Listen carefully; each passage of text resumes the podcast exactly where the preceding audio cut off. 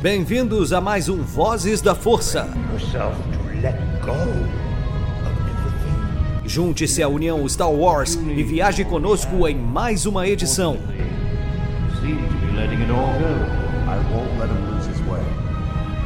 Seja também a fagulha que manterá a chama de Star Wars acesa por muitos anos.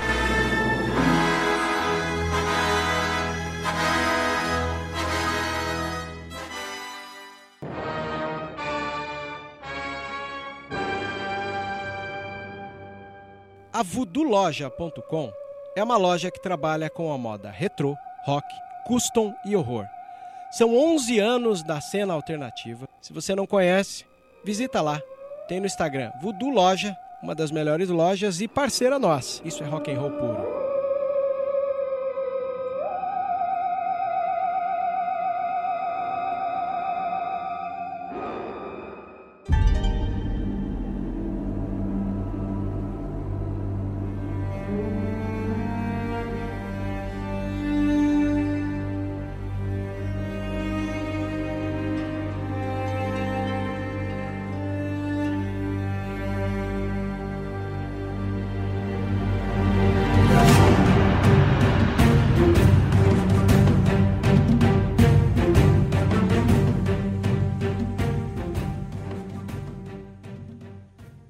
Seja muito bem-vindo, usuário da Força.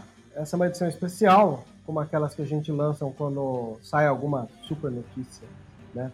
Ou a gente pode chamar uma edição extraordinária. É, acontece que tivemos essa semana o lançamento tra do trailer de Star Wars Visions.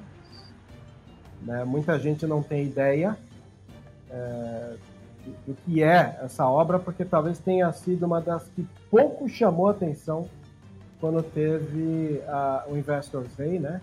Onde a Kathleen Kennedy havia anunciado 10 séries de dois filmes, para depois, lá em, no final da segunda temporada, a gente descobrir que não eram 10 e sim 11 séries, né? Quando foi incluído o livro de Boba Fett que teremos o prazer de, de acompanhar no final do ano.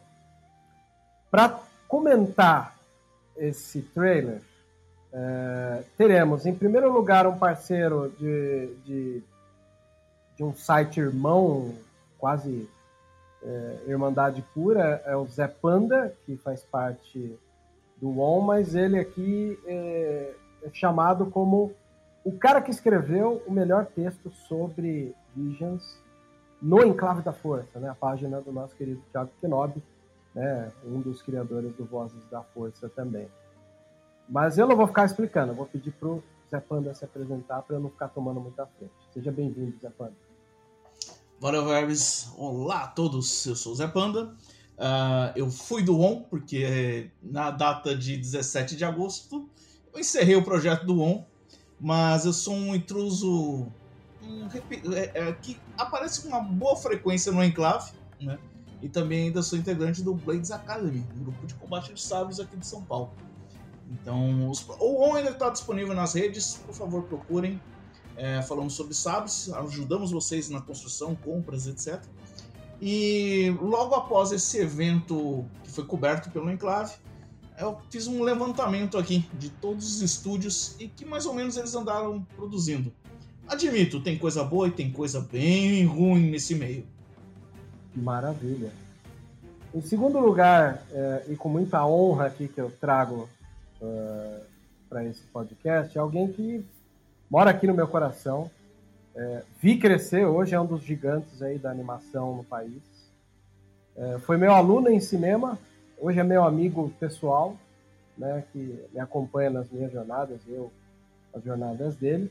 É o Roger Kiss. Para quem não sabe, o Roger Kiss trabalha com a Cartoon Network, trabalha com a Maurício de Souza Produções, Tá ligado ao projeto do. É série ou é longa do, do astronauta, Debian? Série, pra HBO. É a série da HBO. E uma série que eu já quero aproveitar você, ouvinte, e pedir encarecidamente que você vá lá no HBO Max, se você tiver, e coloque Ninjin. É uma série que tem aí todos os cuidados é, de estética, de roteiro, vocês vão falar com um, criador aqui da, da, da série, é um time, mas esse é um deles, né? E que muito me, me orgulha ver alguém crescendo desse jeito. É o Roger Kiss. Pode se apresentar agora, Roger. Eu fiquei com vergonha, gente. eu, não sou do, eu não sou do mundo do podcast. O pessoal, todo mundo articulado aqui, dá, dá, bate aquela vergonha e quase aquele sentimento de AA, né? Tipo, olá, eu sou o Roger Kiss, tô há 15 dias sóbrio, que é uma mentira. Mas... Nesse mundo não existe sobriedade. É, desculpa, gente, pandemia, né? Pandemia. Mas eu sou o Roger Kiss, eu trabalho com animação há, há 10 anos já. Trabalho é, principalmente como roteirista, mas eu também sou criador, desenvolvedor de projetos, diretor e produtor executivo, dependendo do projeto. Principalmente eu sou um dos criadores do Ninjin, a segunda série original do Cartoon Network, que o Vebs acabou de citar, então se quiser assistir lá na Gabriel Max, acabou de estrear. Tem o primeiro e o segundo arco, espero que vocês gostem. É para criança, mas eu acho que principalmente para quem está escutando esse, esse podcast aqui, que tem bastante referência de cultura pop, principalmente de anime, vai, vai achar maneiro. E eu também trabalho na Maurício de Souza, onde eu assumo a direção e, e o desenvolvimento de projetos, principalmente do Astronauta, onde eu sou diretor e roteirista, e do Turma da Mônica Jovem, onde eu fui diretor, história e editor. E que nem o Vebs falou, eu sou o, um dos alunos dele, e isso é uma das coisas que eu falo com o maior orgulho do mundo. Assim. Então, qualquer oportunidade que eu tiver de estar do lado desse cara, eu sou uma pessoa mais feliz. oh, obrigado. Honrado aí com a, com a situação, né? Eu tenho que fazer o adendo que ontem, quando o Verbs divulgou o Ninjin, eu fui atrás é, assisti uma parte de uns curtas que estão disponíveis, né? Uhum. É, e incrível. É animação, assim, animação na maioria das vezes é para todas as idades. E Ninjin tá cumprindo esse papel, né?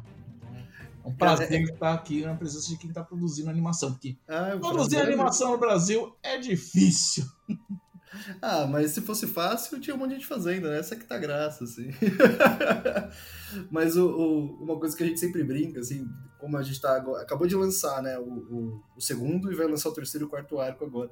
Daí o pessoal vem, vem com, exatamente com essa pergunta, né? Ah, como que é é, produzir para o público infantil, mas está aberto para o público adulto. Eu sempre brinco que é tipo, não, a gente produz para criança.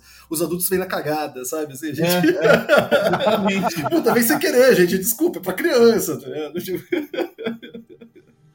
Pô, muito bom isso. É legal imaginar, né? Que se, se o efeito colateral é trazer mais gente, né, até por causa das piadas e tal, né? É, do, do, do teor do diálogo, assim. Dialoga, né? Não tem, não tem o que dizer, não. Isso é, é, é ir lá e curtir da melhor maneira possível. Não tem nem o que falar.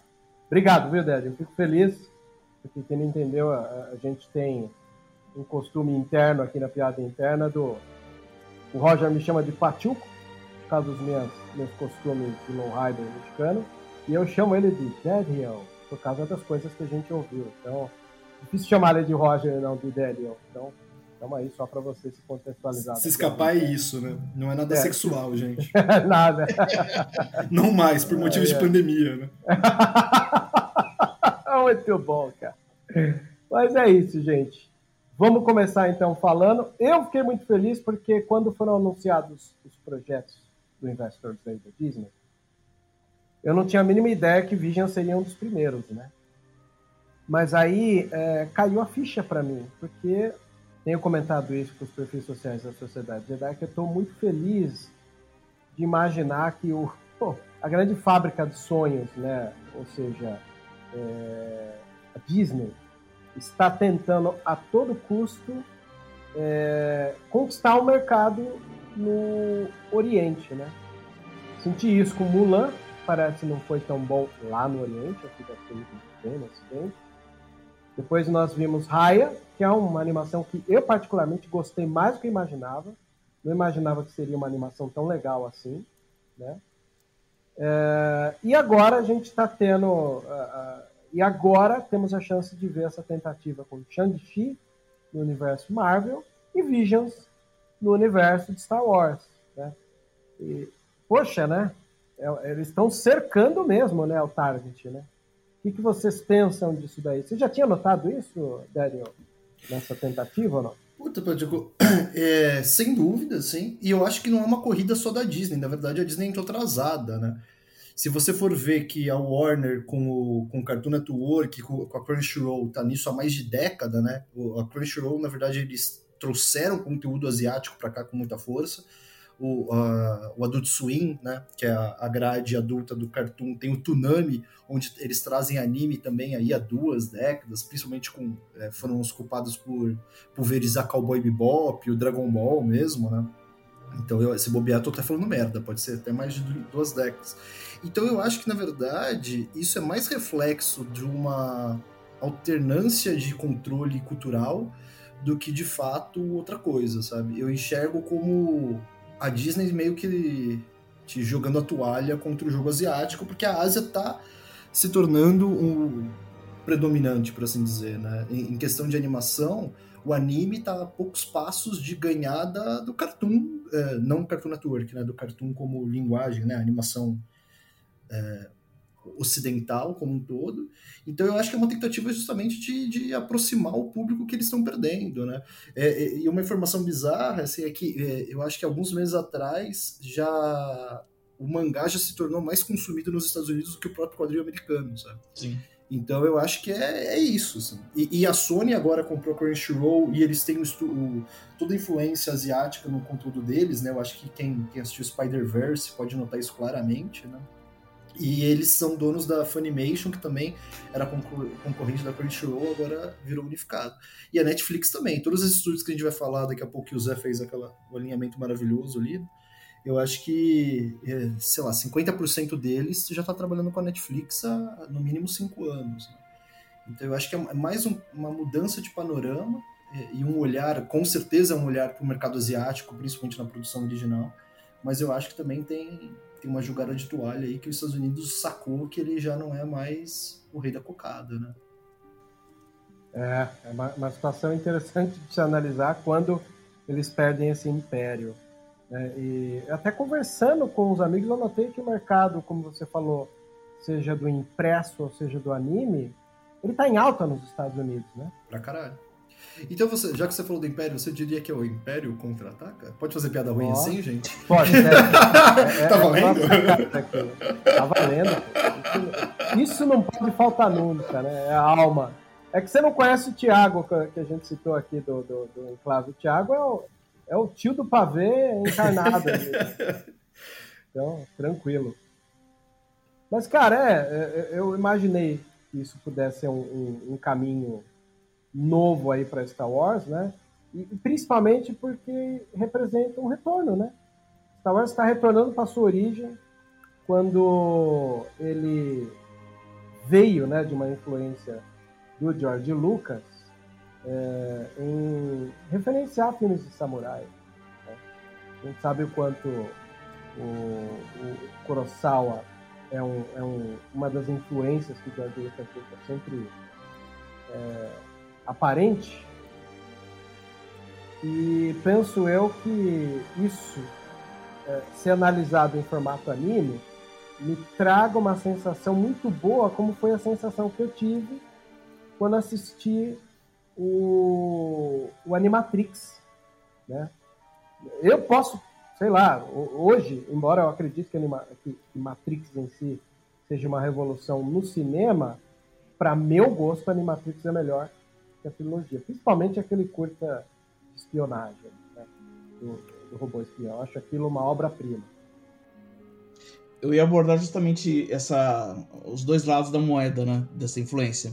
É, o lado poético da coisa, é Star Wars voltando à fonte que, que ele bebeu, né? Então, se George Lucas bebeu de Kurosawa, de um monte de referências de cultura oriental para produzir Star Wars, agora meio que o, caminho se inverte, né? Já ocorria involuntariamente isso por alguns fãs, porque é normal você ter um fã que uh, transite né, em outras, outras culturas, em outros estilos. E mas também existe o lado mercadológico da coisa, né? Querendo ou não, a Ásia ainda é um local extremamente populoso. A China é um maior uh, local de consumo de qualquer coisa. Para uma bilheteria ser lucrativa, ela tem que ter o aval do público em massa chinês, né? Então, tem o lado mercadológico que a, que a Disney, que Lucasfilm, etc., tá de olho, né? Uh, e tem esse lado lírico nosso aqui de ver voltando beber as fontes, né? E do mercado de quadrinhos, é, acho que recentemente tinha saído uma matéria que os japoneses estavam questionando os americanos do porquê quando sai alguma, algum material, por exemplo, vamos supor, a série do Loki, porque os americanos não vão atrás dos quadrinhos que envolvem o Loki, né? Uma coisa que já é recorrente no Japão. Por exemplo, a gente tem o sucesso agora da, da época, que é o Kimetsu no Yaba, no Kimetsu no Yaba, no Ya... Ih, não consigo. Demon Slayer. tenta outra vez, tenta outra vez. Em inglês, Demon Slayer. É, que a, virou o mangá mais vendido pela publicação do anime. Né? Então o anime saiu, todo mundo correu para comprar encadernados né, do, da produção. E a mesma coisa não acontece no cenário americano. E a, a narrativa do, do mangá ela tem tomado a maioria das mídias ocidentais em geral. Né? Uh, se você caçar alguma coisa, até mesmo em, em quadrinhos e animações belga, talvez você ache alguma referência ainda ali de cultura japonesa também. Caramba, olha aí. Posso acrescentar uma questão? Eu concordo plenamente com o Zé em tudo que ele falou. E mais uma coisa que é muito legal notar também é que o Star Wars voltou mais cedo para o Japão do que, do que a gente está conversando aqui. Porque se você olhar para a década de 70 e 80, né, é, é, o Star Wars fez um. foi, foi é, arrasador lá, né? Então você vê nitidamente a influência, tanto no mangá quanto no anime, de, de projetos que derivam de Star Wars quase como um bootleg mesmo, né? Assim, uhum. O Japão ele estava naquela fase industrial de absorver algo, é, de secar aquela coisa e melhorar, né? E, então, culturalmente, isso também era replicado. E o Star Wars, ele, eles fizeram exatamente isso. Então, você pega uh, franquias famosíssimas do Japão, tem um pé de Star Wars ali, no Gundam e tudo, assim, que hoje, tipo, porra, é uma das franquias mais longevas que tem, até na Netflix, agora quem, quem tiver interessado em assistir.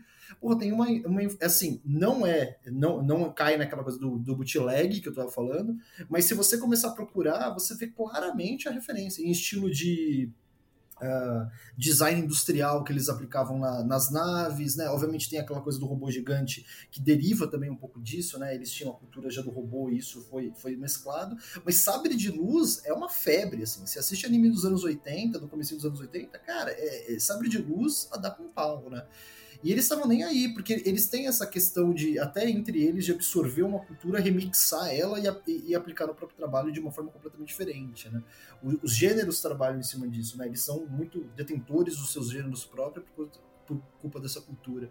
Então é legal ver Star Wars muito mais, tipo, é, é, é, quase, é o bom filho a casa torna, né? Mas em contrapartida é algo que está extremamente enraizado na cultura deles, né? Então eu acho que não é algo que eles não estão acostumados a trabalhar. E eu acho que esse trailer mostra uh, obras de, de, extrema maturidade e, e, intimidade com Star Wars, né?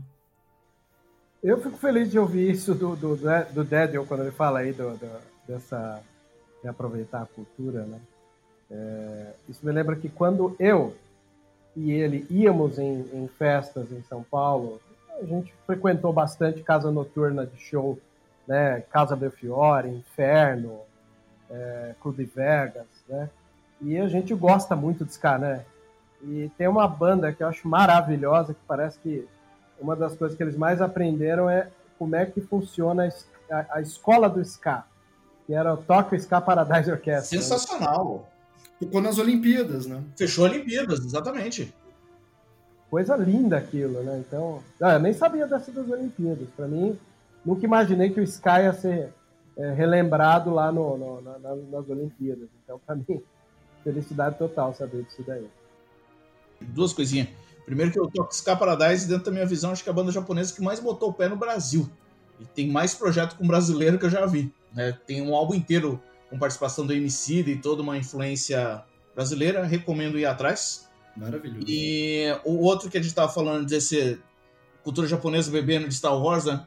É, eu acho que o que é de cultura popular aqui no Brasil, que a gente pode fazer esse paralelo, é Jaspion, né? Porque ali você tem um sabre de luz e você tem Darth Vader.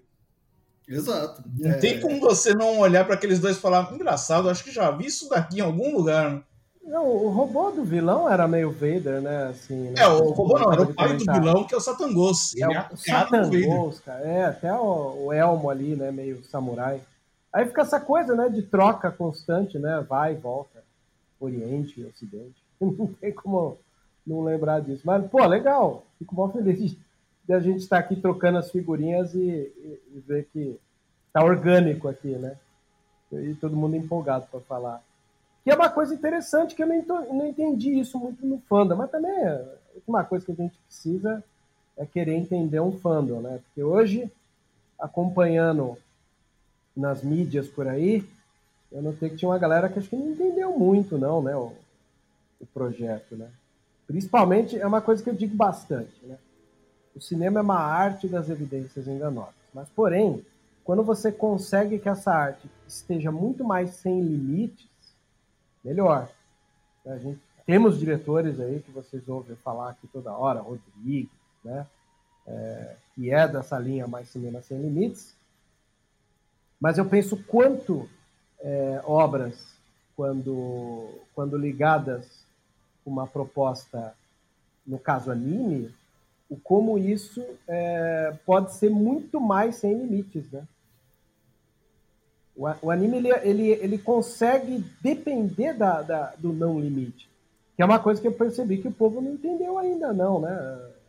O papel de um anime quando volta pro, pro, pro universo Star Wars e, e pode ali trabalhar uma, uma, uma espécie de experimento é, gigante, né? Sem, sem medo de, de, de, ousar. Acho que é esse o melhor comentário que eu tenho que dizer. Ele, ele não teme ousar. Essa é a questão perfeita a se comentar. E, e, eu, eu acho que a escolha dos estúdios da Disney foi muito arrojada dentro disso, assim, porque é, se a gente olhar a paleta de estúdios que tem no Japão, sendo bem sincero, se alguém tiver interesse de saber quantos, dá um Google, porque eu, eu chuto que puta, deve ir para mais de 100 estúdios atuantes hoje, sabe? Então, Fora eles... independentes, né? É, todo mundo é independente lá, assim, é muito louco, assim. É, tirando a Toei, que faz Dragon Ball, assim, né, que são...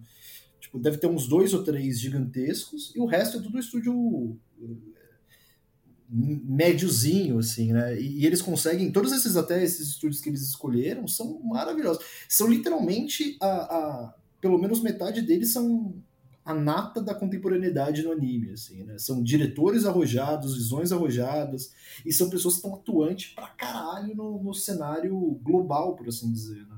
Mas eu acho que daí quando a gente entrar num a um, a gente vai elogiando, mas, tipo, é, é, bem, é bem inusitado ver que a escolha da Disney foi por arrojo e não por popularidade, por assim dizer, assim. Ou... Total.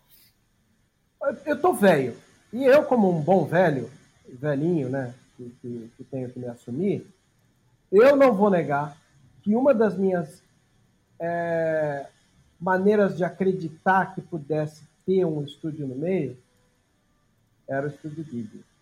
Era um sonho meu se eu visse Ghibli fazendo é, alguma coisa de Star Wars. Aí eu percebi que são estúdios mais na linha industrial, mais é, na crista da onda do mercado em si, né? Mas será que eu errei muito ou pequei muito em excesso em ter sonhado se um dia a Ghibli pudesse fazer alguma animação de Star Wars? Será que isso, se, se vingar bem, pode ser que eles não chamem a Ghibli? É que a Ghibli tem todo aquele esquema, né? O Miyazaki é um cara que faz animação como nos velhos tempos, né? O Ghibli, eu acho que ele é, é, um, é um estúdio fechadinho, sabe? É, ele gosta de ter as suas invenções dentro do mundinho dele. Eu acho que ele fazer uma homenagem ou ele fazer uma releitura de uma coisa não é a característica do Ghibli, sabe? Eu acho que distanciaria do projeto que o Miyazaki implementou lá desde o início. Seria incrível, mas vale a gente lembrar que é o seguinte: uh, alguns envolvidos nesse projeto eles bebem da fonte do Ghibli. Então a gente vai ter uma homenagem em uma cena, em alguma coisa, que a meio que remete ao Ghibli, sabe? Então a gente tem a, leitura da releitura da releitura, mas com uma homenagem ali. Então, mesmo não tendo o peso, você vai ter os alunos. Uh, querendo ou não, o Ghibli é uma escola de animação, assim como Tezuka foi uma, uma escola, né? Uh, entre outros que eu, minha memória disléxica não vai ajudar a lembrar do nome de todo mundo. Mas uh, eu acho que algumas produções aqui, se você parar para prestar atenção, você vai ver um pezinho ali num, num dos, das, velhas, uh, das velhas escolas. Fico feliz de saber disso. E no Japão, Ghibli nem é velho, né, gente? A gente tem que pensar. é. a, a, escola da animação japonesa, porra, remete à década de 60, né? Então, Sim. fala que Ghibli é, é, é, é eles, eles começaram lá atrás, mas não, não é considerado velho. Mas eu acho que é uma grande viagem, viu, Vebs? Porque, puta, eu não consigo. O, o, Takahata faleceu, né? Que era o segundo diretor é da verdade. casa. É. E o. E eu, eu, tipo, eu acho que é só assistir o documentário do Ghibli para não, não dá para imaginar o, o, Miyazaki aceitando. Assim, ele tem um processo. Eu lembro dele fazendo ali protestos contra o imperialismo americano, né? Óbvio que quando a gente fala de Star Wars, a gente fala que Star Wars é a cara do americano e tal, e talvez o velhinho não aceitasse, né? Não, ele fala mal de anime. É, tem até uma citação que é famosa que falam que até é, é, é uma má compreensão do japonês. Hum. Então eu, eu, eu tô jogando já fake news e já tô falando que não é fake. Tipo, já tô, já tô avisando, pode ser fake news.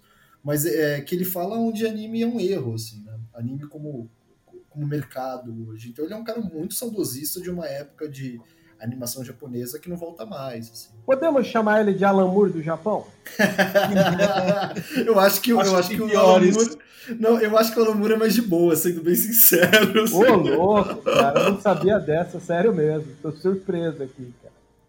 Bom, paciência, né?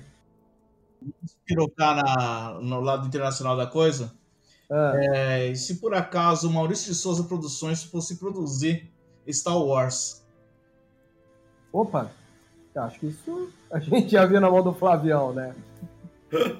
É, o Flavião tá lá. Flavião, que é um cara que a gente ama muito e nem entende como cara arrojado daquele não gosta do episódio 8. É isso. A gente pode chamar ele para outro debate qualquer dia. Né? Todo fã tem seu defeito. É verdade. é verdade. Tem razão. Mas vamos lá. Estúdios. Vamos lá. Zé, Comenta aí na sua listinha qual é o primeiro estúdio que você lembra. Tá, eu tô listando aqui a partir do que foi uh, exibido no, no evento de anúncio, né? Com as pré, primeiras imagens e tal. Certo. Então, e aparentemente vai ser a ordem que esses episódios vão aparecer. Acho uhum. bom a gente começar a destacar que estreia em 22 de setembro, né? Uh, para o mundo todo. Tanto que os trailers já tem em inglês, japonês e português, né? Provavelmente deve ter uhum. mais algum idioma que eu não vi. Uh, o primeiro estúdio é o Kamikaze Douga, e ele vai ser responsável pelo The Duel, o duelo. Oh. Uh, a animação vai ser em preto e branco, deixando cores só para detalhes, então sabe de luz, balas, etc. Uh, ah, e a premissa dele é basicamente sobre alguém que deve escolher o altruísmo em um embate clássico entre Jedi e Siths. Caraca, bicho. Coisa linda vai ser, hein? O diretor dessa produção vai ser Takanobu Mizumo. Ele é conhecido por alguns projetos em games, como o jogo do Rockman X Command Mission, uh, o Rockman X8, Persona e etc. Né? A maioria dos estúdios que eu vou falar aqui, quando eu falei lá na intro que vai ter coisas boas e ruins, eles estão envolvidos no projeto do Batman Ninja. Infelizmente. Ô, oh, louco. Então, uh, vamos, vamos com parcimônias aí, né? Uh, mas para situar uma produção que tem, né, assim, a maioria, Netflix e Amazon Prime vai ter essas produções, tá? Uh, na Netflix tem um longa baseado num, num álbum de música chamado Sound and Fury. É uma produção que tem participação do Kamikaze Douga, né? Uh, e que o diretor, se não me engano, fez alguma, alguma pontinha ali nessa produção.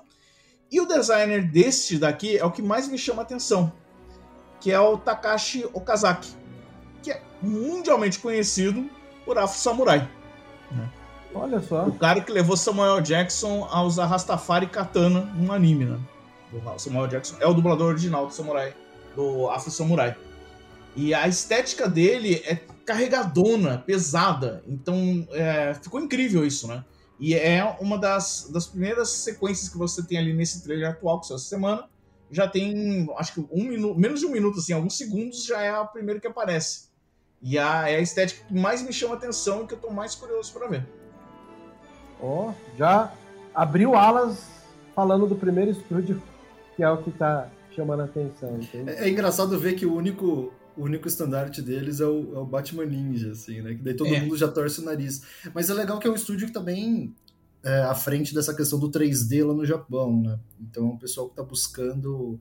Porque lá não é muito comum isso, né? Eles ainda desenham na mão, jogam no, no scanner e pintam digitalmente e compõem digitalmente, né? Mas ver que o pessoal está trabalhando com um visual tão arrojado de, de finalização né, dentro do 3D, parece que vai ser. Eu acho que não, não deixa bem claro porque vai ser o primeiro, né? Sim, e assim, é, é, ele é o que tem mais peso no, no, no Batman Ninja. Afro Samurai é um, uma produção que ganhou muito destaque nos Estados Unidos. Para cá também foi bem recebido, né? E, e o próprio estúdio está envolvido em outros projetos, como é, você está falando de 3D, as aberturas da saga do, do Jojo, da terceira parte, Stardust Crusader, tem a mão deles. E tem um anime antigo, lindo de samurai chamado Basilisk, que também tem uh, o dedo do do design de personagem. Muito bom. Bom, é, acho que primeiro a gente deu uma dissecada muito boa. Muito legal também, viu, Zé, você lembrar o que, que esses caras já têm por aí, o cara que estiver ouvindo aqui possa curtir. Vocês notaram, graças a Deus, a gente tem um podcast que abre para falar até de ska, de punk e por aí vai. muito bom. Vamos pro segundo, então. Vamos lá. Mais uma vez um estúdio microscópio. É o Geno Studio. Eles têm oito produções. E a maioria deles uh, é em parceria com o estúdio Maglobe. Então, meio que os dois são uma coisa só. Né? Uh, a produção que vai ser feita pelo, por eles é Loop e Oti, que é aquele que a gente tem um furry em Star Wars, né? como ficou mundialmente conhecido. É, o foco da animação é sobre a beleza de todas as suas imperfeições e também aborda o Império, representando a sua marcha tecnológica. Vai ser uma, uma produção focada em coisas industriais. Né? Uh, o diretor é o Yuki Igarashi. Se eu errar alguma pronúncia, perdão. A maioria do trabalho dele foi fazendo quadro-chave então, eu acho que o Roger é uma boa pessoa para explicar isso, mas vamos lá. A animação é separada em, vários, em várias pessoas. E esse cara é o cara que coloca as primeiras ilustrações ali de como deve começar e terminar o movimento, né? E aí depois você tem intercalador, etc, etc. Então, a maioria do trabalho do cara foi fazendo esses primeiros quadros.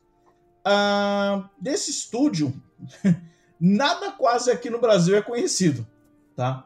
É, a única coisa que é mais conhecida deles aqui é Mob Psy 100, é o, o, único, assim, de maior sucesso. O resto deles é tudo alternativo. Como falei, são só oito produções que eles têm. E, e, é engraçado, né? Porque oito produções é mais do que um estúdio grande no Brasil tem, né? Então é tipo... Total. tipo, porra, os caras têm aí dois anos e tem oito produções. Tipo, tão fracassados, né? No Japão. aqui, aqui não. Aqui é tipo, porra, tem gente que vai estar décadas aberto aí e não tem oito produções, né? Então é, é meio camelagem deles lá. Mas o, o Key Animator, né, que é o, é o, o, o, termo que você falou em português que eu esqueci, desculpa. Uh, animador de quadro-chave. Animador de quadro-chave. Ele é o cara que ele realmente é o, é o que dá o mood inteiro da cena depois do border, né? O storyboarder é o cara que ele define o ritmo e a cena como câmera e etc, né? Como o personagem vai se mover naquele enquadramento. E o animador-chave é o cara que dá o movimento, né? O cara que imprime estilo, dinâmica, né? Então ele é o mais próximo do que a gente tem um ator na animação, por assim dizer, né? O cara que bota o sentimento ali e daí ele tem o, o, é, normalmente é o cara que bota estilo pessoal, né? Tem, é, no Japão, ao contrário dos Estados Unidos, tem essa possibilidade, né? Então você vê que um animador, é, tanto que eu acho que nos outros estúdios a gente vai, vai falar de alguns que começam, todos eles, todos os diretores meio que começam disso, assim, né? E eles se tornam reconhecidos por esse estilo pessoal que abre é, porta para ser diretor. Então, quanto mais estilizado, interessante sua animação é, mais oportunidade você tem no mercado japonês. Né? E, e, provavelmente esse foi o caso dele, deve ter um estilo super maneiro. Muito bom. Tem alguma coisa deles por aí? Então não tem, né? Você falou que... É, a única coisa que a gente conhece aqui no Brasil é uma Psy que é da. Eu não, é, eu não sei se é o mesmo roteirista do One Punch Man, alguma coisa assim. É, outras produções dele é Pet. Uh, deixa eu ver se eu acho aqui o nome do outro produtor deles. É Akatsu TV que é um anime de idol. Então, assim, é tudo coisa muito público japonês. Para cá é só uma Psy que veio. Entendi. Muito bom. Vamos para a terceira? Vamos lá. Agora a gente vai falar do estúdio com o nome mais legal que eu, dessa listinha aqui, que é o Estúdio Colorido. olha só, em português mesmo? Exatamente, colorido. Oh. É, eles vão ser responsáveis. Essa também é outra produção que está me chamando a atenção. É, eles vão ser responsáveis por Tatooine Rhapsody, o episódio que nós teremos a presença de Boba Fett. Né? A, a base dessa produção é uma ópera rock. É, o foco é sobre uma banda de rock e uma amizade inesperada a animação segue um estilo chibi, que é aquele estilo fofinho, a, a, encurtadinho, né? E tem como participação Boba Fett e, e, o Jabba the Hutt, que é a única animação por hora que a gente saiba que vai ter referência a personagens existentes já na franquia, né? O estúdio, uh, ele só ele por hora ele tem cerca de 22 produções, só que tudo em curta. É, e o diretor dele é o Tako Kimura. E eu tô muito, muito curioso para ver esse cara na produção, porque a carreira dele é só de dublador. É a primeira vez que ele vai estar tá fazendo um trabalho como diretor. Toda, todas as produções que eu encontrei dele tá tudo como dublador, não tem nada de direção de animação. Então é a estreia basicamente dele e é um anime de música. E se existe uma coisa que eu já assisti em todos os tipos é anime de música. Olha só, um estilo diferente, né? É, e esse estúdio eu acho que dá, vale a pena citar que esses sim são os herdeiros do, um dos herdeiros do Ghibli, né? Totalmente. É, os fundadores deles trabalharam anos com, com, com Miyazaki Katahata, não sei com, com, qual dos dois, ou se com os dois de fato, mas eles são. Eu acho que tem três, três estúdios que são os, os sucessores espirituais, por assim dizer, do Ghibli, né? Que já que está no, no, o, o, Miyazaki fala que vai aposentar todo ano, né? Quem, é, quem, quem gosta de anime sabe, assim. Ele termina o filme, ele fala que vai aposentar, daí passa três meses e ele anuncia o próximo projeto. E é meio igual Tarantino, assim, né? E o Martin disse que vai terminar Game of Thrones, então tá tudo certo. É, então é a mesma coisa, a mesma coisa. É o mesmo papo, gente. E daí e o colorido é um dos dissidentes, assim, nessas uh, Fast Studio, Abre Studio, Fast Studio, Abre Studio, a galera vai saindo, vai montando pro... E isso é bem cultura do Japão, né? Você, você é do, do, elenco fixo, por assim dizer, né, do, de um dos estúdios, até você juntar a sua turminha e abrir o próximo, né? Por isso tanto tem tanto estúdio bom por ali, né? E, e o colorido é um desses, né? Então, eu, os curtas que eles produzem são sempre visualmente bem arrojados, eu acho que tem, tem, tem o que se esperar de, de, de alguma maneira, mas é engraçado essa escolha do diretor mesmo, né? Eu, eu tinha notado a mesma coisa, você falou assim, caralho, o, um ator de voz original é, virar diretor é algo, no mínimo, inusitado. Deve ser a pessoa que tem mais alinhamento com a questão do rock ópera, né? Talvez Sim. ele, talvez ele tenha outras questões por trás que a gente não conheça. Não que um ator de voz não tenha qualificação para virar diretor, né? Mas eu acho que é algo, no mínimo, inusitado. É, das produções deles que a gente pode destacar, eles têm o Pokétoon, que é uma. Pensa em Cuphead com os personagens de Pokémon. É, dá para achar esses curtinhas no, no YouTube. E, assim, a carta que eles são filhos do Ghibli é Paulette Noiso, ou Paulette e sua cadeira. É, oh. Do pôster ao a cada frame ali você vê uma assinatura de, de do estúdio Ghibli. É impressionante. Não sabia dessa, olha aí. Eu que tava aqui, né, sonhando alto aqui, vocês me dão uma resposta dessa, eu fico até sonhando alto, né? Uh, mas a animação rock opera, ela tá bem distante do, do estúdio Ghibli. Isso que é engraçado. Você vai encontrar Ghibli mais pra frente, por mais que esse aqui seja o estúdio mais próximo ali do, do deles. Ah, estamos chegando lá então, né? E uma coisa que é legal também pontuar é que eles são responsáveis por aquele Burn the Witch, que, que bombou em 2020, assim. É uma das produções que foi bem elogiada no ano passado. E se eu não me engano, ou é da Crunchyroll ou foi licenciado pela Crunchyroll aqui no, no Ocidente, né? Que a gente estava falando lá no começo.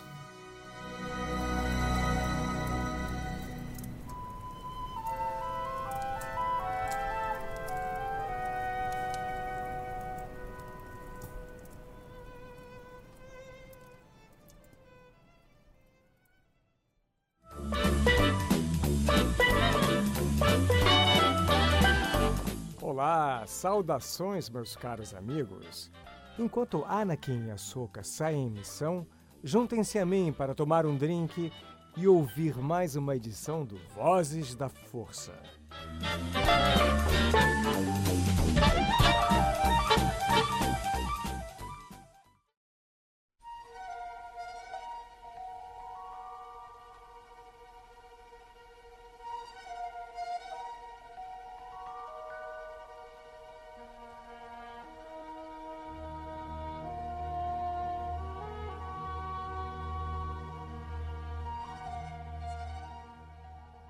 Próximo estúdio?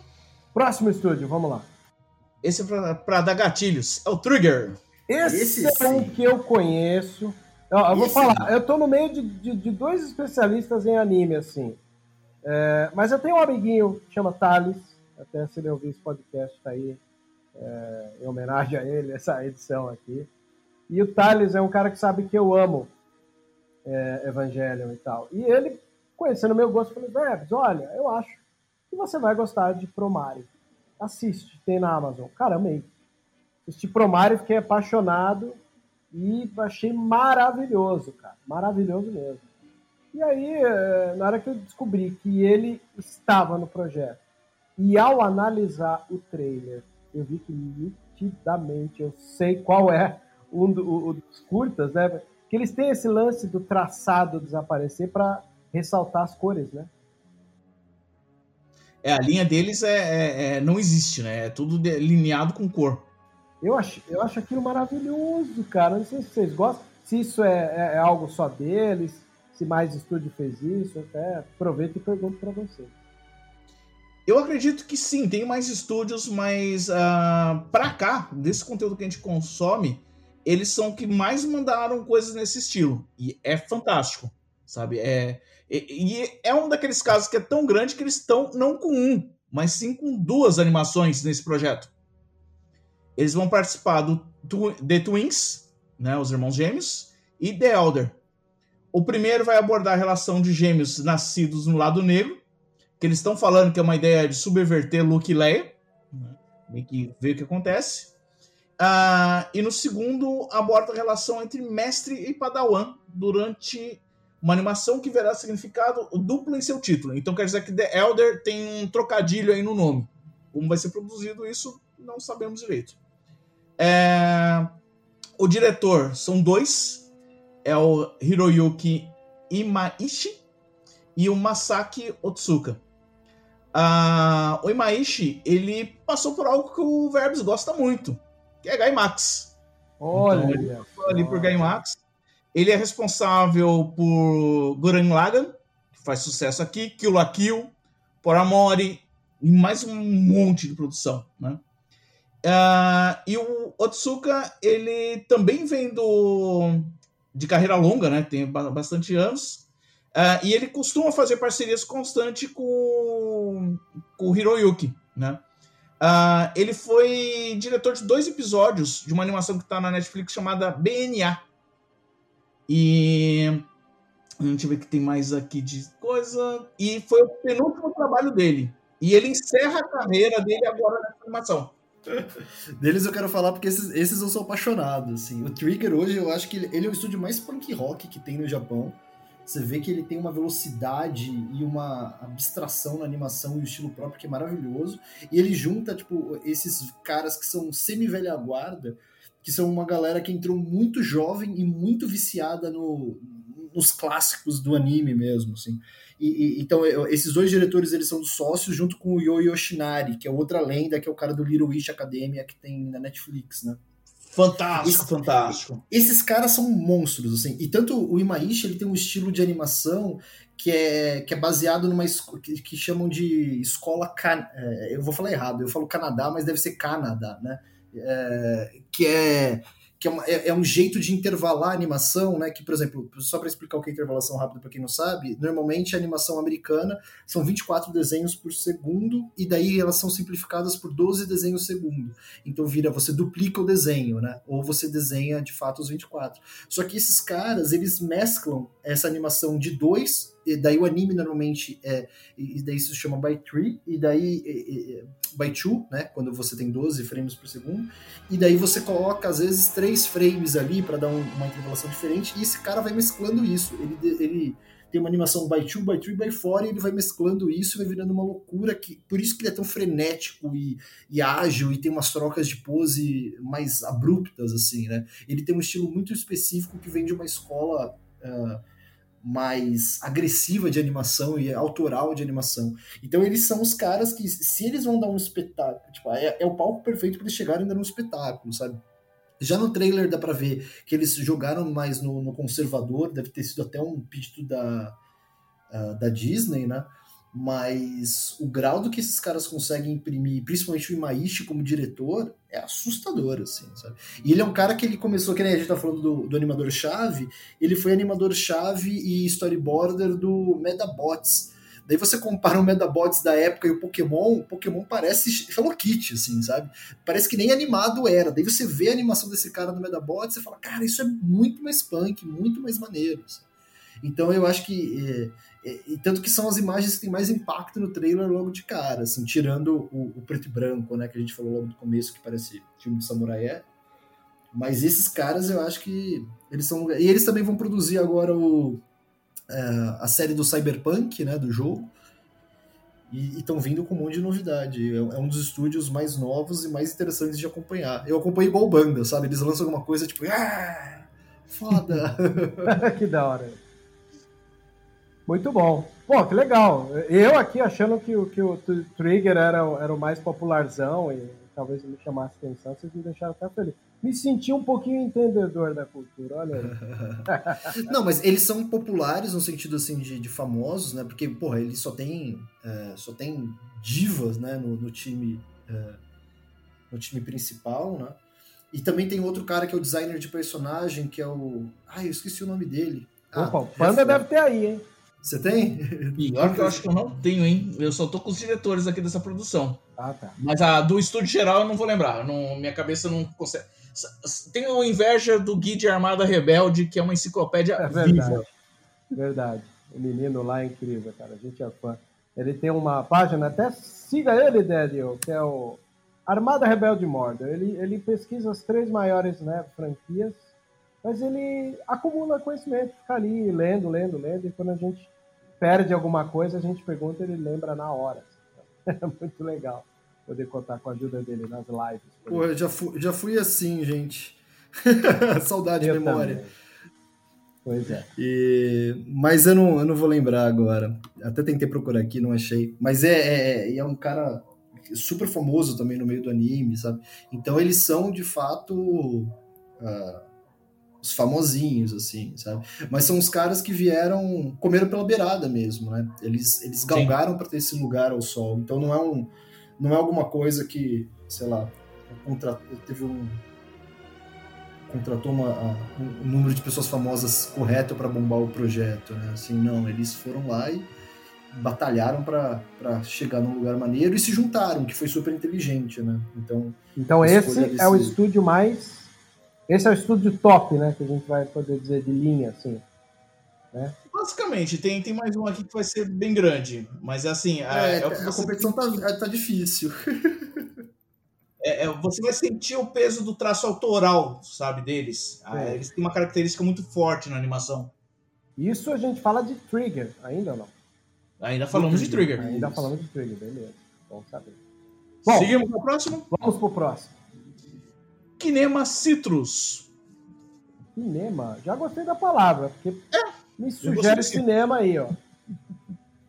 É, eles vão ser responsáveis por um que, quando a gente estava discutindo, acho que quando houve aquela live, você tinha sido assim, empolgado com eles. Que é o The Village Bride. Opa! É, ele tem como base uh, tradições culturais dos povoados japoneses nas montanhas, aqueles povoados mais distantes, né? Tem mais a tradição uh, de origem do Japão. Uh, ele vai abordar a relação de um Jedi caído, Fallen, Fallen Jedi, né? Uh, e uma noiva nas vésperas do seu casamento. Vamos descobrir se ele vai ser fura-olho ou não, né?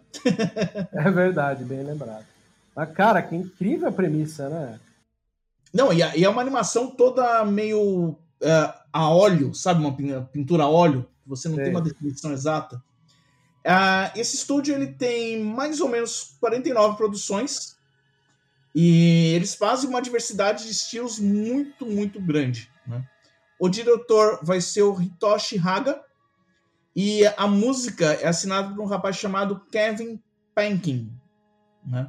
Uh, o Haga ele é diretor uh, de quatro episódios do The Rising of Shield Hero, que é uma animação que teve um certo sucesso há uns dois anos mais ou menos. Que uh, tem uma questão legal lá que eles. Uh, o, o, mundo que o personagem está habitando ele é matriarcal. Então as mulheres têm razão absoluta em qualquer coisa. E eles Caraca. se ferram muito por causa disso. Um desenho japonês que carrega uma, uma, uma ideia de, matria, de, de matriarcas, cara, que tô surpreso aqui, não vou negar, não.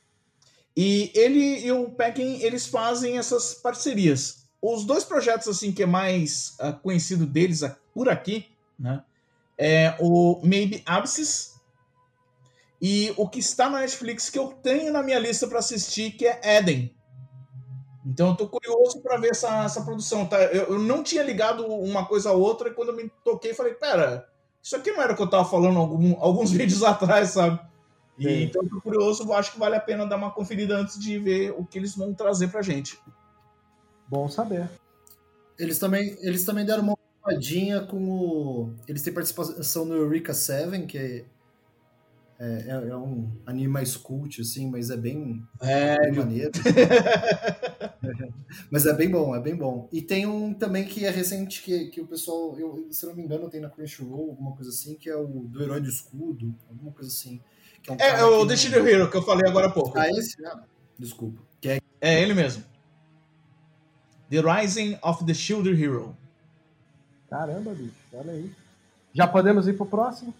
Sim. Vamos lá nós temos o Science Saru. É, até o símbolo deles é um macaquinho meio distorcido, né? Saru japonês é, faz alusão a macacos. Ah, tá.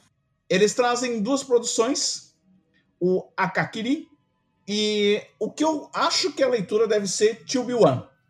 Né? É T0-B1. Então, acredito que a leitura vai ser Tilbi-1. Você leu Tube, né? Fala a verdade. É, Tube. Uh, as duas produções são as que têm maior influência em homenagem ao Osamu Tezuka. Né? A primeira será a abordagem de uma relação de uma princesa e um Jedi, de forma bem dramática, diferente do que aconteceu com a Anakin e Padme. E o segundo, é, esse é, é assinado assim, escarrado Osamu Tezuka, uh, que é sobre um androide que sonha ser um Jedi. E é uma animação totalmente leve, descontraída e divertida. Né? Uh, o estúdio tem cerca de 11 produções uh, e participou de coisas pesadíssimas como Devilman Crybaby, né, que está na Netflix. O diretor é. Esse eu vou sofrer para falar o nome. Eu Yong Choi e Abel Gongora.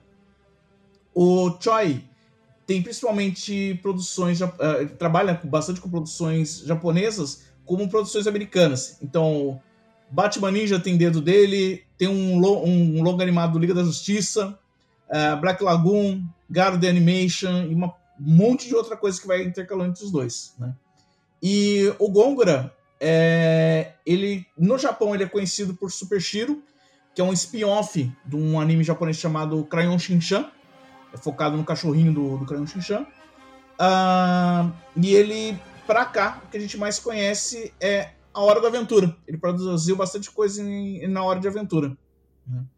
E uh, o Tube One tem design de personagem de Takafumi Hori, e que tem os trabalhos conhecidos em Metrópolis, que é uh, aquele filme alemão com releitura do Tezuka. Cara, eu sou apaixonado por esse, esse, esse anime. Né? É, eu me lembro que me arrepiou profundamente.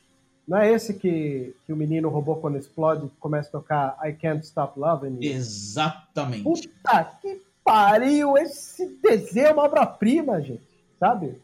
Eu acho que assim, toda hora que alguém lembra de algumas animações que a gente gosta e comenta, é óbvio que eu vou sempre ser batido. Eu vou falar de Akira, vou falar das, das outras coisas do, do Katsuhiro Tomo, né? mas esse é um que tomou a frente para mim, assim, né, de um jeito incrível. Foi indicação, inclusive, do Fábio Catena, um amigo meu de infância, que hoje faz parte dos Melhores do Mundo, e que lá atrás, eu querendo ver alguns animes bons, ele falou: esse, veja, do que você conhece de cinema e o que você gosta, você vai amar. E ele foi certeiro. É um dos desenhos que eu coloco como favoritos de, de, de todos os tempos do universo anime para mim.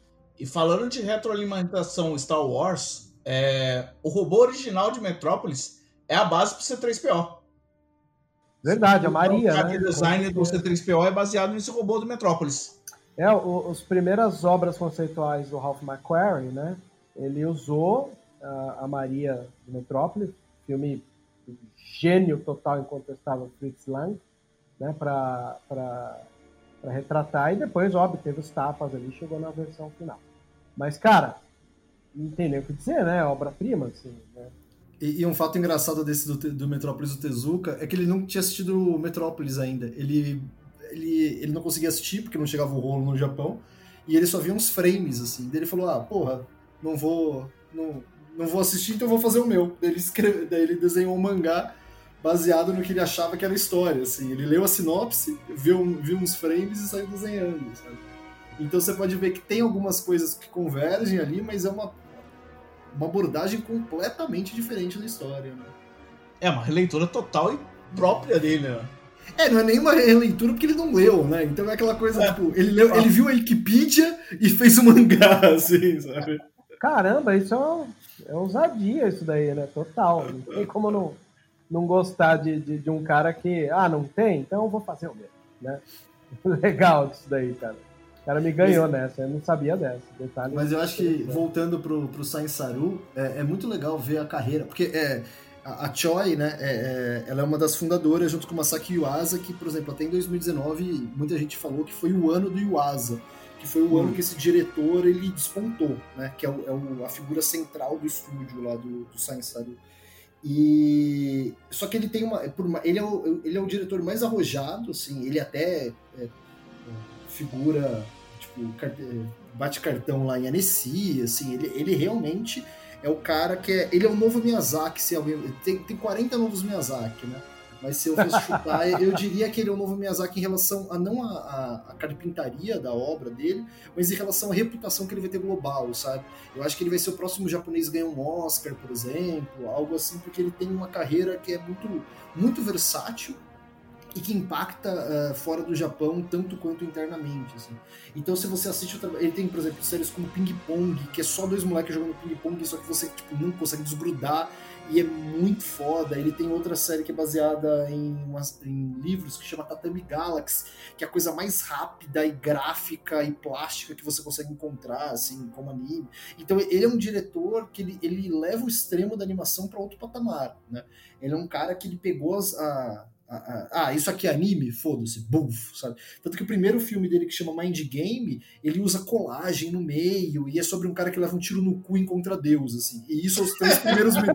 É, é, é, os três primeiros minutos do filme. Eu não, eu não, dei spoiler, gente. Isso não é o final do filme, isso é só o começo, tá ligado?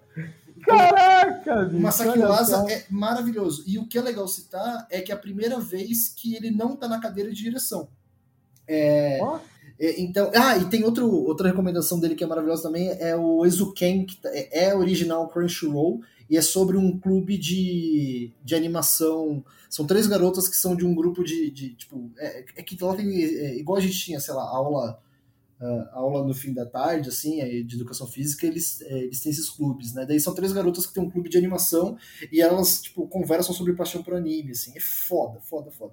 E daí, mas é, esses dois curtas é a primeira vez que, o, que ele não tá na cadeira de direção. Normalmente eles trabalham com uma figura que eles chamam de diretor geral, é, e depois tem diretor de episódio. Então ele cede às vezes a direção de episódio, mas ele nunca deixa de, de ceder, a, ele nunca cedeu a cadeira de, de, diretor. Essa é a primeira vez. Então ele cedeu uma para a sócia dele, né, que é a Choi, e um diretor francês, o que é super inusitado também na, na cultura do, do anime, né? Eu acho que são poucos os nomes, tanto que eu acho que o único que eu, que eu lembro de cabeça assim que foi é um diretor que não é japonês, é um americano que dirigiu o Tenkonken Crit. E Nossa, vale, vale muito ver Vale, esse, né? velho. É Vai atrás. Bom saber. E, e o, e, o, e o designer de, de produção do Tenkonken Crit trabalha no Sainsaru direto, assim, é um cara foda, foda, foda.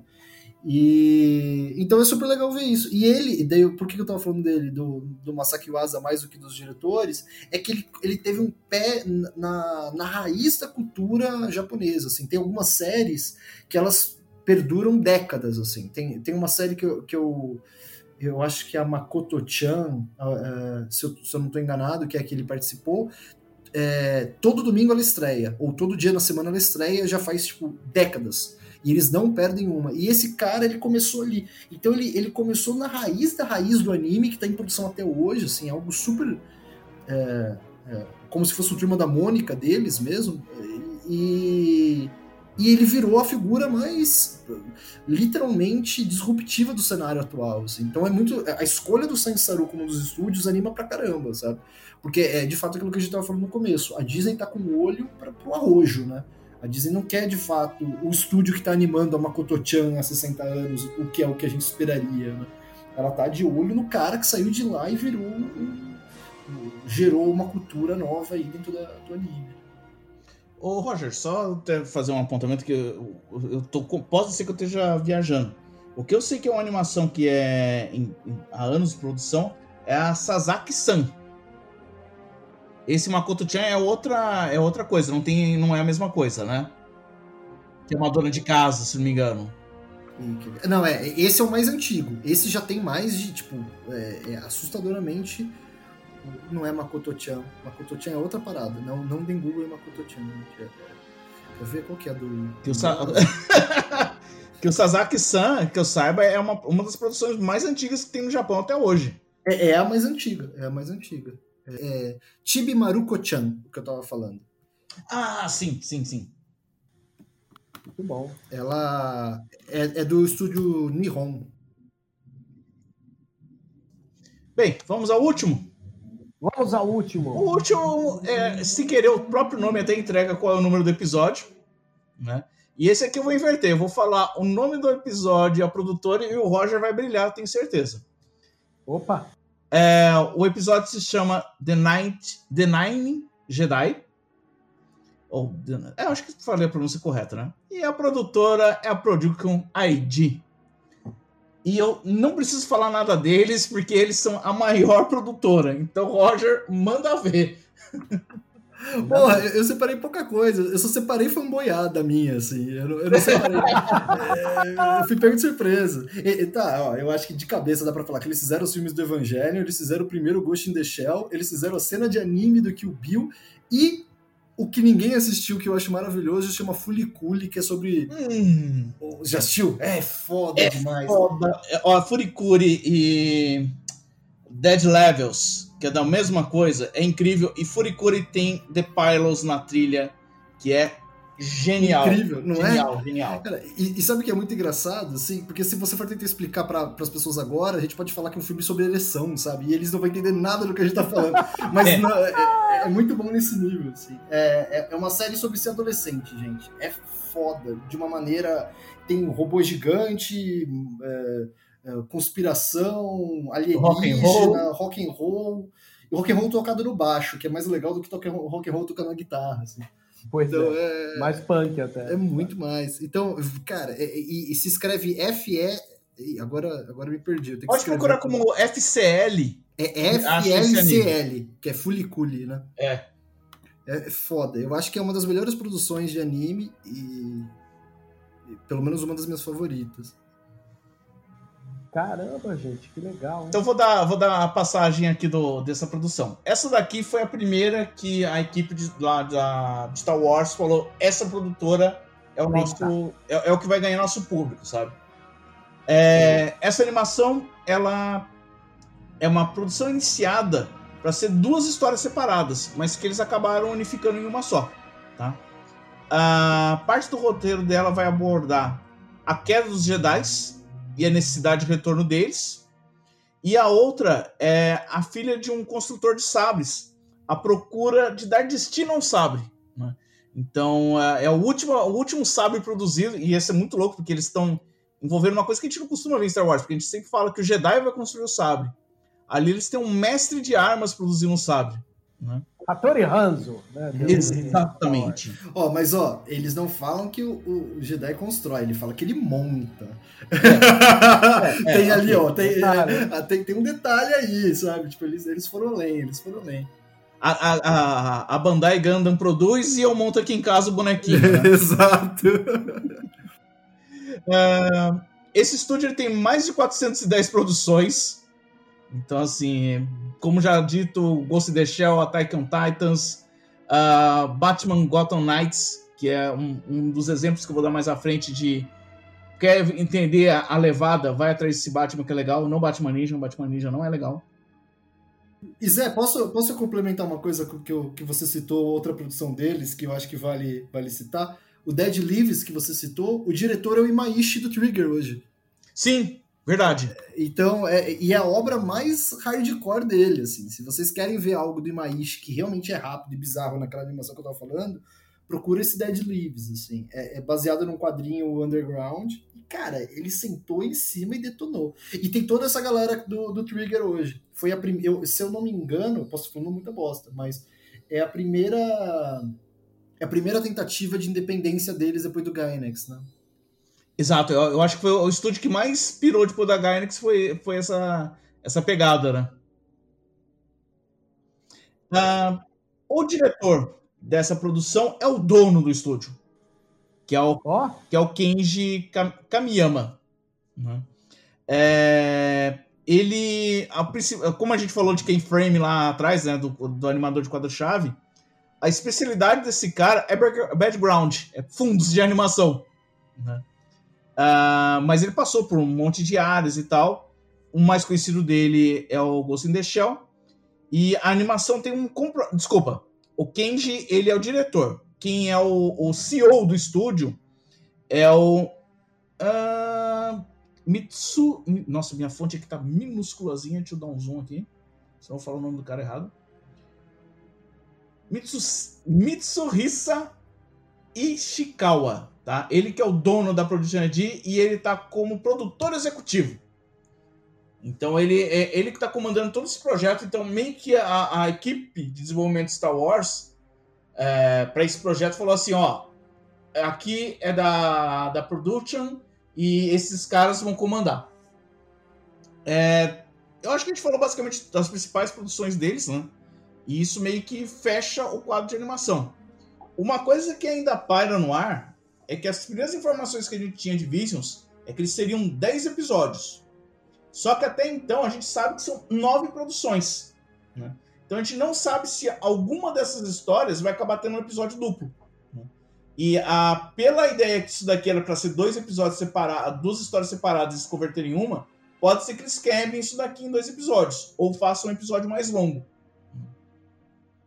Essa história de que eu lançar tudo numa paulada só igual a Netflix, eu li, confere ou por enquanto. Até onde foi divulgado, sim, confere, e só que tá havendo especulação sobre o tempo de duração.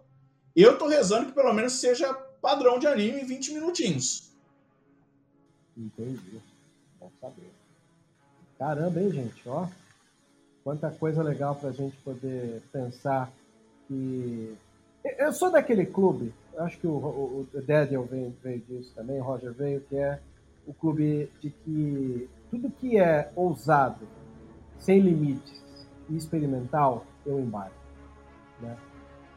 É, e acho que o que eu sinto falta, às vezes, quando você vai é, prestar atenção no que o povo do, do, do lixo, né, do fandom de Star Wars, precisa, é um pouco disso, né? Estão presos. É, é, talvez até numa masmorra dessa, dessa escravização de se achar que, como eu posso dizer, é, as pessoas têm medo do que é novo, né? É, a escolinha velha é a única que serve para mim. Se o episódio é. não é exatamente igual à trilogia clássica, não presta. Mas é um puritanismo fake, né, gente? Porque por exemplo, é, a, as sequels podem não ser tão boas quanto a clássica, mas ela conseguiu, pelo menos, atualizar o pano de fundo, trazendo questões que fazem parte da realidade de qualquer pessoa nos dias de hoje, como, por exemplo, os pais do Kylo Ren terem se separado. Né? Eu acho que esse chão sólido que a trilogia sequel pisa, em pelo menos contextualizar personagens num mundo muito parecido com o mundo que a gente vive, é um dos poucos acertos que a gente não pode deixar de, de, de levantar. Né? E quando se trata de, de, anime, é aquilo lá. Se o cinema, como eu volto a dizer, se o cinema é uma obra e a gente pode trabalhar com o impossível, o anime deve e deve extrapolar isso daí. Então a gente tem que abandonar, às vezes, esses olhos puritanos que a gente tem, ou que a gente vê, em prol de algo melhor, né, cara? Melhor, eu digo, é olhos livres, né? O, o diretor Carlos Reichenbach, que é a minha, minha grande escola de cinema, ele sempre dizia que para nós o importante era termos olhos livres, que nos olhos livres a gente ia poder aprender muita coisa, né? E, eu mesmo nunca deixo de aprender quando tenho olhos livres e, e finalmente posso me dar o luxo, né, de, de entender um universo que não faz parte para mim, né? Igual, estou aqui do lado de vocês, vocês estão me ensinando, eu estou aprendendo e estou aprendendo bem, porque, sabe, esses comentários que a gente está tendo aqui é, é, rico de informação, né? A gente está aqui vendo o quanto que as pessoas precisam é, tirar esse cabresto aí do olhar e curtir mais, né? Mas você tá ligado que quem precisa disso não, não, aguentou cinco minutos do papo que a gente tava tendo, né? É verdade. Você acha mesmo que essa galera tá aqui? Já foi embora, já foi embora. Já, já, já foi embora. Já tirou o fone, gente. Mas pra galera que ficou e que não tá entendendo nada de Visions, eu vou dar três dicas de coisa para assistir, tá? É meio que um preparo ali para Visions. Se você quer uma coisa mais antiguinha, que foi meio que um dos primeiros entrelaços, discutivelmente a Animatrix. Eu acho que ela é, é a porta de entrada para essa mistura americana-japonesa. Se você quer uma coisa mediana, Batman Gotham Knights, que também tem essa variação de animações e mescla de estilos, né? E a mais atual, que vai pegar assim geral e vai dar essa ideia de historinhas fechadas e unitárias, é Love, Death and Robots. Pô, é verdade. Eu acho que essas três é a cartilha de entrada para você entender o que vai ser Visions. Né? Essa maluquice de variação de estilos, histórias curtas, coisas com maior velocidade, outras menos, mais românticas, menos românticas. E eu acho que Visions vai abranger de tudo um pouco. Pode ser que o, o todo não seja agradável por nada, mas também eu acho que isso vai acertar muito. E vai trazer um público diversificado para Star Wars. E sendo bem, bem sinceros, é, eu acho que eles foram muito mais arrojados na escolha do, do time de animação, né, do time de criação, do que o Love, Death and Robots. Porque o Love, Death and sim, Robots sim, sim. foi super comportado, assim. Eles pegaram uma galera meio... Porra, parece que é primo de alguém, assim, sabe? Não querendo, não querendo ofender os primos, assim. Não, é, é, engraçado que você comenta isso, porque Love, Death and Robots era de um projeto abandonado que era pra ter sido heavy metal. Nossa, da, da, da, aquele antigo, né, da heavy metal. É, e, e, tipo, aí parece que o Fincher falou, não, não pode perder isso aí, vamos lá, vamos botar isso pra, pra, pra acontecer e funcionar. É, é. A primeira temporada teve uns estúdios legais, mas a segunda, nossa, parece parece primeira escolha, assim, sabe? Tipo, a galera deu Google Sim. em anima... Ih, é com cedilha ou não, sabe? Não sabe nem o que é animação, assim. Pô, eu também prefiro a primeira temporada. Então eu acho que o Visions vai trazer um arrojo até pro universo de Star Wars, assim, né? O que, que ele vai imprimir? O que, que eles estão buscando? Porque eu acho que esse trailer é legal porque ele mostra, tipo... Sei lá o tamanho do trailer, eu já esqueci, mas logo de cara ele mostra que para que veio, né? Tem cenas mais épicas do que muito filme de Star Wars canônico, sabe? Então é, é maneiraço isso. A minha indicação ela é mais uh, abrangente na linguagem né, do que necessariamente na, na qualidade dos estúdios. Não, mas é, a, a, indicação foi ótima. Eu só, eu só joguei. Eu só tô. É que eu tô feliz de fato com o Vision, sabe? Ainda não saiu, então eu ainda tô feliz. O... Então eu, eu quis elogiar mesmo, sabe? Não foi nem um. Foi mais comparar, de fato, como a Disney poderia ter feito algo mais coxa, né? Sim, sim. E acabou. Acabou não, optou por, por. O único estúdio que eu sinto falta, não sei se você conhece, é, é, eu, não sei, eu não sei a pronúncia correta disso, que é o 4 graus centígrados. É 4. Sim, sim, sim. Porra, eu, eu não sei a pronúncia também, não. Não, não... não dá pra pronunciar. E aquilo é japonês ainda, então você é foda. Mas ele é o estúdio do Taikon Concrete, né? Que eu acho que é outro estúdio que, que poderia trazer um, um frescor pro universo Star Wars de forma maneira, sabe? E que bebe ali um pouquinho em Ghibli, né? Muitas vezes, sim. E a, mas assim, a, eu sempre rebato, na cobertura que, que o Verbo estava fazendo junto a mim e outros ali no Enclave, ele, eu ouvi diversas vezes eu falando: eu quero algo novo em Star Wars, eu não quero mais uma continuação de Guerras Clônicas, eu quero é algo novo. E tá, Tó Visions aí na tua mão. Junta a tua paixão por anime, Star Wars e seja feliz, sabe? Tem razão. Eu tô bem contemplado com isso. É, me lembra que quando saiu as lives de Investors Day, eu comentei que Endor pode nos é, impressionar, né, justamente porque ninguém espera nada dali, e é aí que pode ser que impressione a gente.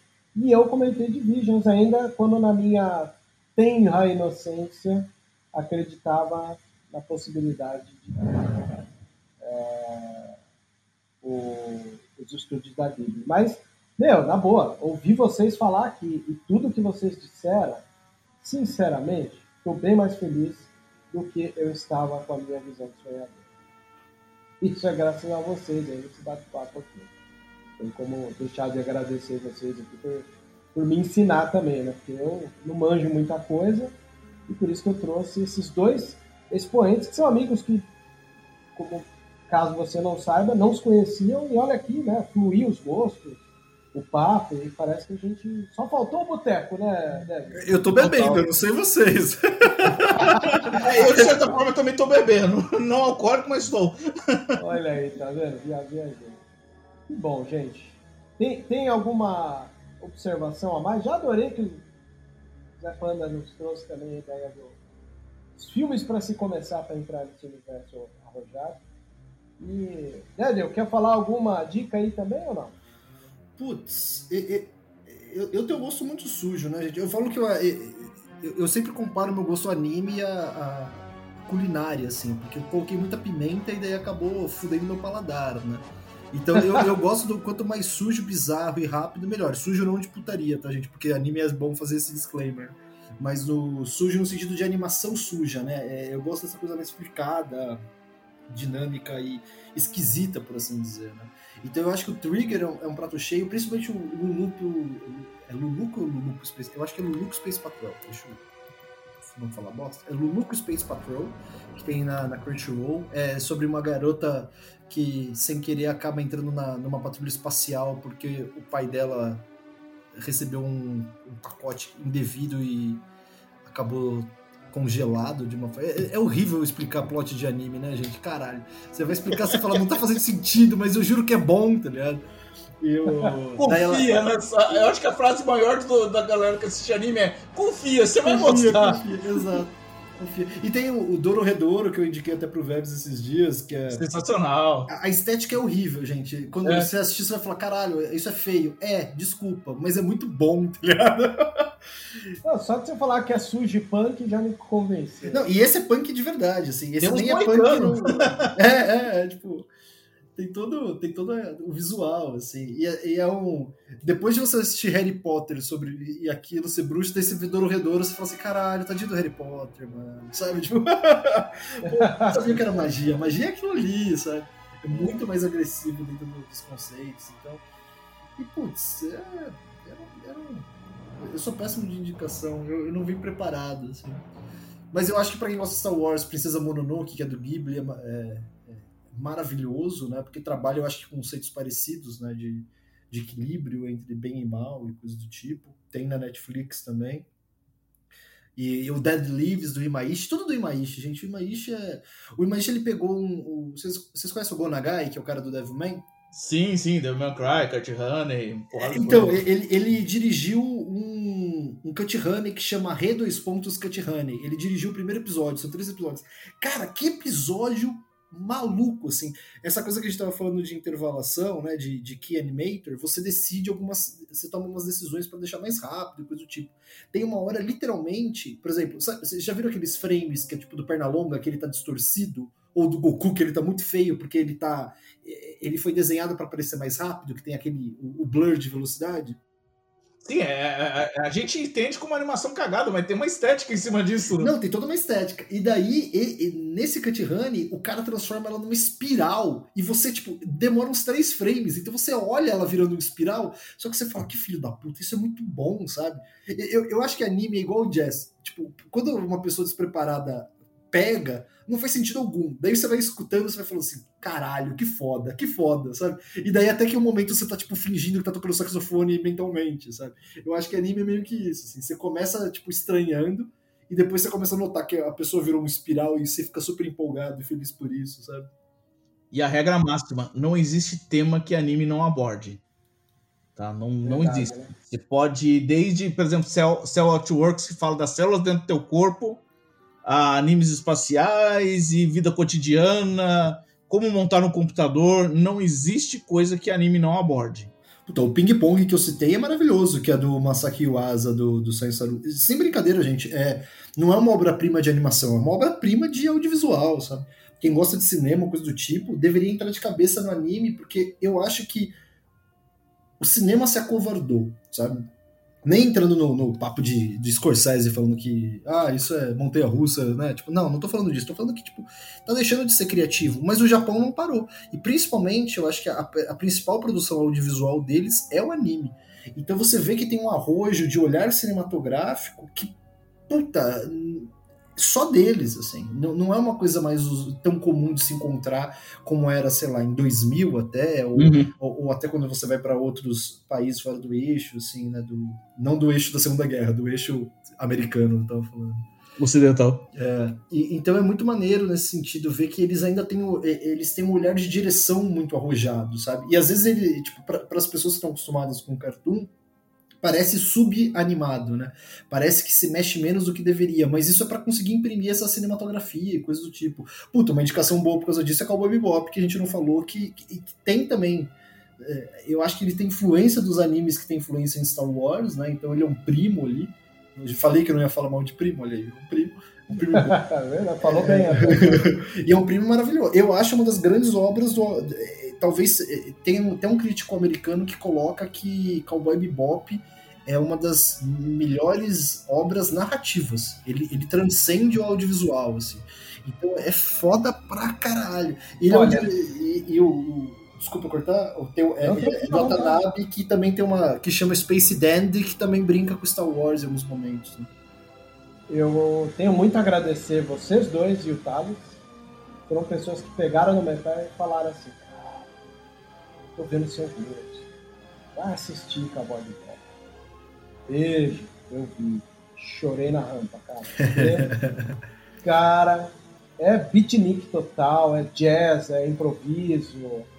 Cara, pra, eu nunca imaginei que os japoneses que lessem Kerouac né, pudesse fazer um desenho daquele, ou Bukowski também tem um quezinho ali, né? Mas eu tô bem feliz com um desenho desse, ter assistido com a indicação de vocês, porque achei uma obra-prima. Se até então a obra-prima para mim era Evangelho, eu vou dizer que a Boy Bebop tomou a frente. Acho que vale, o Roger vai concordar. A gente tem que chegar assim, Verbo, senta aqui, vamos assistir mais umas coisinhas, vai. Vem cá, pega na minha mão, confia, né? Igual, igual o Zé falou, confia, confia. confia. confia. Mas uma coisa que eu acho engraçado é que eu falando com tanta paixão do anime, o pessoal deve achar que eu sou um otaku sujo, assim. Eu acho que eu sou só sujo, porque o otaku foi, foi meio tarde. Porque eu, eu entrei em contato com anime muito depois, tipo, já de atuante na área, assim, de audiovisual. Eu já tinha feito curso com webs e tudo, já tinha estudado.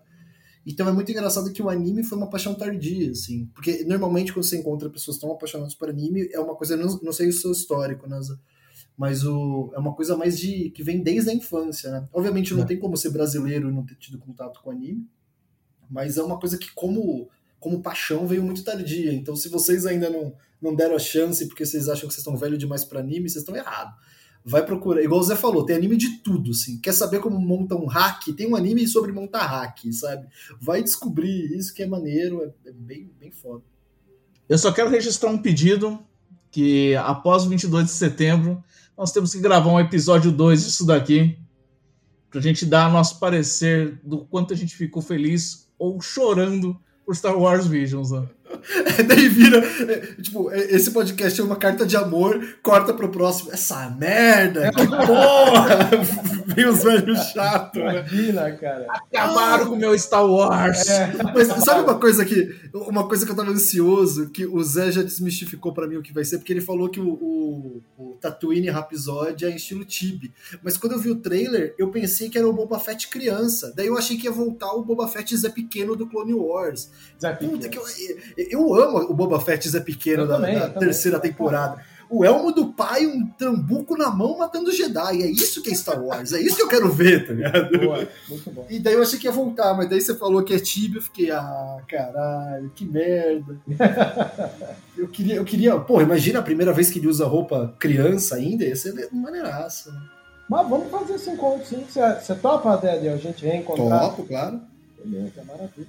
A gente vai fazer isso. Vislumbrar pelo trailer foi muito bom. Vai conversar com vocês também. E acho que já dá pra gente fechar, né? Total.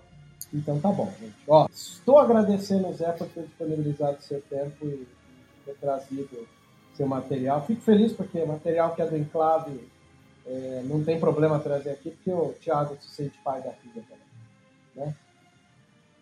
É, esse eh, eu que agradeço, porque esse material surgiu por um pedido do Verbs, né, que a gente terminou, terminou a live ele falando assim: acho que você deveria separar, alguém deveria separar. Ele jogou no ar, né? É, né? Acho que pra deveria separar.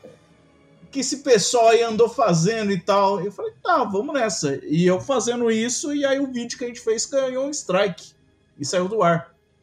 E aí eu fiquei com as informações pela metade. E de madrugada eu fui puxando o resto. Na medida que eu, as mídias internacionais.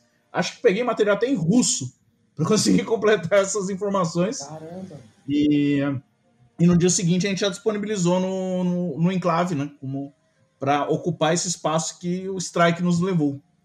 Então, um agradecimento ao, ao Verbs que deu a sugestão e eu fui atrás. né? Agradecer pelo espaço aqui no Vozes. Opa, Estava ali no primeiro e agora novamente voltei aqui para as essências do Vozes. E estou muito feliz com isso. E quem quiser entrar em contato aí, procura ainda os canais do ON, que por lá ainda eu respondo. A gente não está produzindo mais conteúdo, mas é o jeito mais fácil de me localizar. Maravilha. Daniel, sua vez. Bom, gente, eu queria agradecer o papo. Eu vim aqui achando que eu ia irritar o fandom. Eu acho que eu não consegui, não. Fiquei chateado com isso. Ou orgulhoso ou chateado de não ter irritado o, o fandom, assim. Mas queria agradecer a oportunidade. Pô, o papo foi uma delícia. Sempre bom estar em pares. E pro pessoal que tá escutando que quiser assistir Ninjin, eu agradeço. É sempre um prazer produzir coisas maneiras. Então é, é sempre legal ter o apoio de outros fandoms. Quem sabe que a gente não tem um, um pedacinho misto ali que o pessoal migra lá pro Ninjin. E. Brigadão. E é sempre um prazer estar do lado do Vebs, que é não, não só um professor, foi um professor na vida, mas é um irmão até, até hoje. Uma honra, Roger. Brigadão, cara. Estou muito feliz aí ter você aí pela primeira vez no podcast. Seja a primeira de muitas. E você, ouvinte, obrigado por estar aqui conosco e this is the way. Ou que a força esteja com você. Sempre.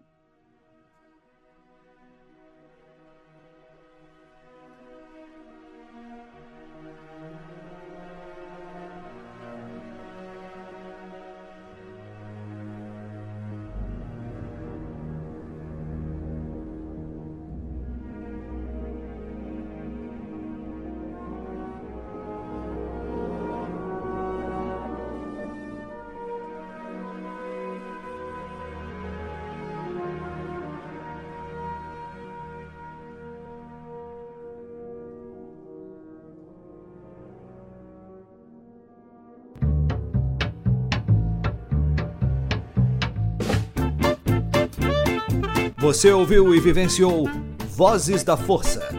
Por hoje é só. E que a força esteja com você sempre. Aqui é o comandante Paul Dameron desligando.